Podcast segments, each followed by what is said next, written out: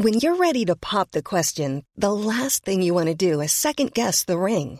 At Bluenile.com, you can design a one of a kind ring with the ease and convenience of shopping online. Choose your diamond and setting. When you find the one, you'll get it delivered right to your door. Go to Bluenile.com and use promo code LISTEN to get $50 off your purchase of $500 or more. That's code LISTEN at Bluenile.com for $50 off your purchase.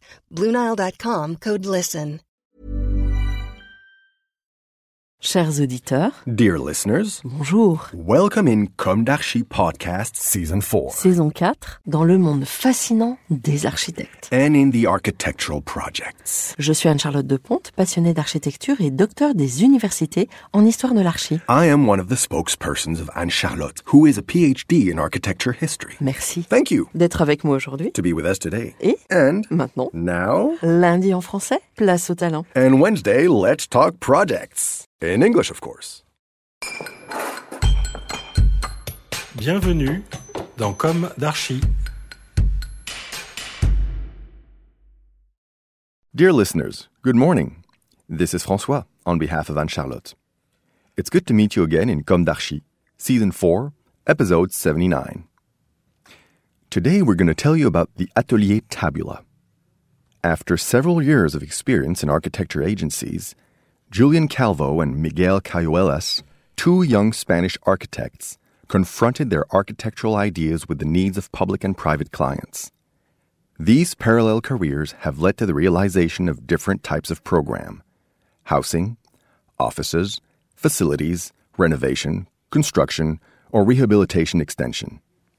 The diversity of Julian and Miguel's experience demonstrates their ability to understand locations, programs, and stakeholders, and to respond with an appropriate architectural project. The competition as a means of gaining access to the Atelier's first projects gave them a design culture based on innovation.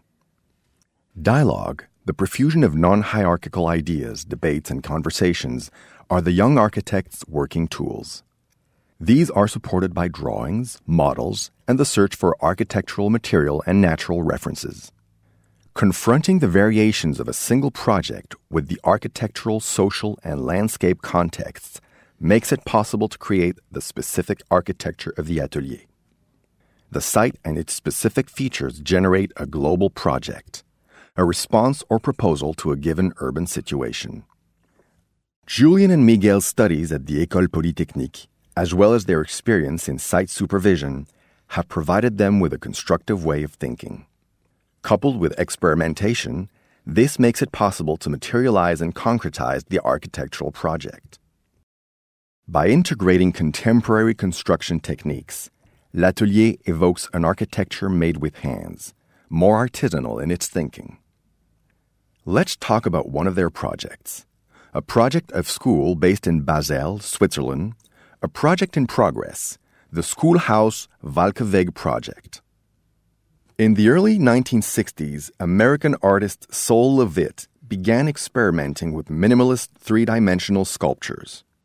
Starting with strict geometric forms, he used the cube as the basic working unit.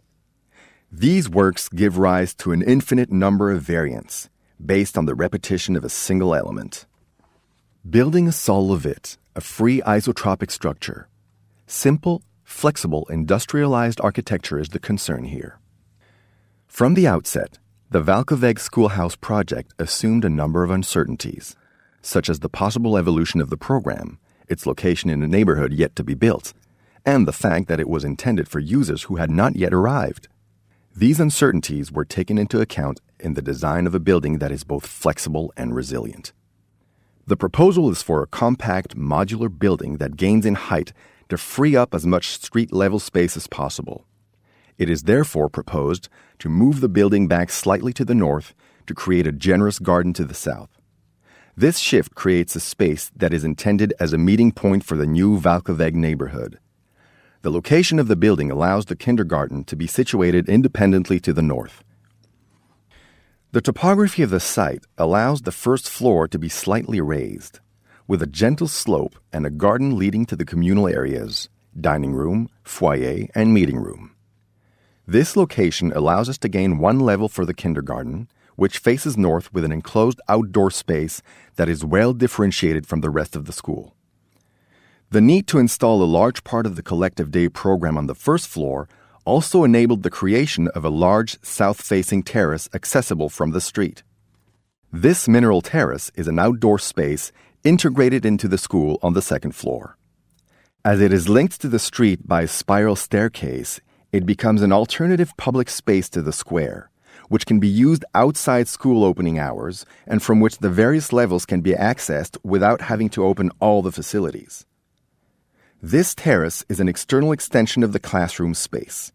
It's an enclosed, open space, ideal for children to play outdoors or to develop outdoor educational activities. There is a wide variety of outdoor spaces, enabling a multiplicity of uses for local residents. For the construction of the building, a mixed concrete and wood prefabricated structure is proposed, following an 8 by 8 meter grid. The main structure can be dry assembled. This system makes it possible to reuse a large part of the building structure that could be dismantled and placed elsewhere. The project was designed to be built in an industrialized form, enabling the systematic repetition of many of its components, from the structure to the joinery. In this way, lead times are considerably reduced without sacrificing robust, durable architecture. The Walkeweg Schoolhouse project has been designed according to criteria based on low tech sustainable architecture, which apply to the following actions optimization of building construction, limitation of energy demand, use of passive systems, use of solar energy, collection and reuse of rainwater, use of renewable and recycled materials, and finally, optimization of processes during building construction and maintenance. The building's skin is made of glass and wood joinery. This allows for natural lighting of all spaces and significant energy savings. The floors of the structure extend outwards to create external galleries with a dual function. The first is to create an external circulation space, which in turn enables the building to be evacuated. The second is to protect against direct sunlight. In this way, the walkways act as thermal galleries, controlling light and shade for enhanced thermal comfort. The building's exothermic skin helps temper the air in the gallery.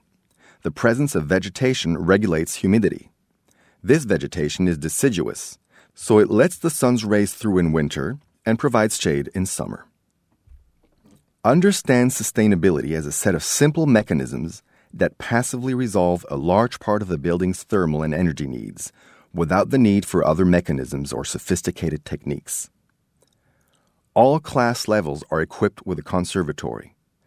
An alternative space is offered to classrooms and the central circulation area. Thinking of time as a building material, the projected structure allows the addition of a floor for a future extension, incorporating six classrooms and their respective group rooms. Inside the building, the architecture is deliberately neutral, a support for school life because we believe that a project doesn't stop when the work is finished, it's up to the occupants to make the architecture their own, adapting and living it according to their needs. Dear listeners, thank you for tuning in. Let's meet again next week for a new Comme in English. And until then, take care of yourselves. Goodbye.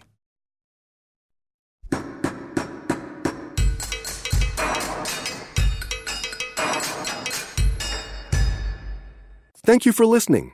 Thanks to Julien Rebours, sound engineer, who is collaborating with us today. Don't forget to tune in to our previews on Instagram at Com d'Archi Podcast. If you enjoy this podcast, don't hesitate to promote it by giving it five stars and a little comment on Apple Podcast or on your favorite podcast platform. And above all, subscribe to listen to all of our episodes for free. See you soon, and until then, take care of yourself.